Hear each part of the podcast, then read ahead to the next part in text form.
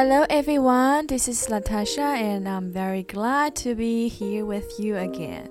啊，好多天的时间没有读故事了啊，非常的希望能够早日回到大家的中间，为小朋友们送上好听的故事。那在年后呢，我们也准备推出宝贝英文会员计划，一对一的为您做选书指导，为您的孩子私人定制学习计划。感兴趣的父母朋友们可以持续关注我们，谢谢你们的收听。好了，马上进入我们的宝贝故事时间。今天要带给大家的故事是《The Very Busy Spider》，好忙的蜘蛛，by Eric Carle。Early one morning. The wind blew a spider across the field. 一天早上啊，一阵大风把一只蜘蛛给吹到田野里来了。A thin, silky thread trailed from her body. 它的身后啊，拖着一条细细的如丝一般的什么东西啊？thread，拖着一条细细的丝。The spider landed on a fence post near a farmyard。这只蜘蛛啊，停在了离农场不远的。 篱笆上面，and began to spin a web with her silky thread。她就开始织她的蜘蛛网了。Nee, nee, said the horse. Want to go for a ride? 这是什么呀？这是一匹马的叫声，对吗？你想和我去骑马吗？The spider didn't answer. She was very busy spinning her web. 蜘蛛啊，没有回答他，他正忙着。织它的蜘蛛网呢。哞哞，Is that the cow? Want to eat some grass? 想去吃点草吗？这是什么动物啊？谁是哞哞是这样叫的呢？啊，对了，是奶牛。蜘蛛有回答他吗？The spider didn't answer. She was very busy spinning her web. 蜘蛛没有回答他，它好忙好忙的在织它的蜘蛛网。Bah, bah. Want to run in the meadow? 想去和我兜兜风吗？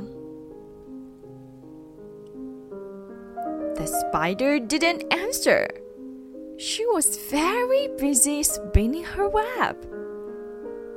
她还是没有回答，还是好忙好忙的在织她的网。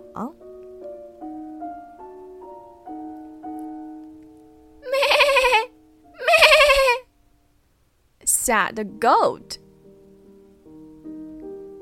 Want to jump on the rocks? 来了一只山羊，想和我去石头上跳跳吗？The spider didn't answer. She was very busy spinning her web. Oink, Oink! grunted the pig. Want to roll in the mud? 来了一只什么呀？小猪，我们去泥塘打个滚儿怎么样？The spider didn't answer. She was very busy spinning her web.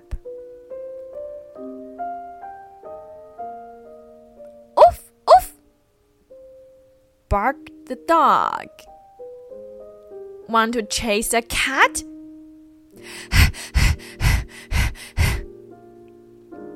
来了一只小狗，它问蜘蛛：“要和我去追一只猫吗？” The spider didn't answer. She was very busy spinning her web.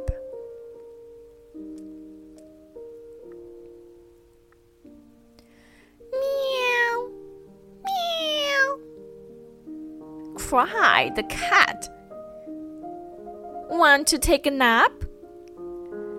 小猫问他啦：“要不我们去打个盹儿怎么样？” The spider didn't answer. She was very busy spinning her web. Quack, quack, called the duck. Want to go for a swim? The spider didn't answer. She had now finished her web. 小鸭子来邀请蜘蛛一起去游泳，但是蜘蛛还是没有回答它。它现在啊，已经把网织完了。 Cook a doo doo! Crow the rooster. Want to catch a pasty fly? 想来一起捉苍蝇吗？And the spider caught the fly in her web, just like that. 蜘蛛啊，用它织好的蜘蛛网， 正好把苍蝇给捉住了。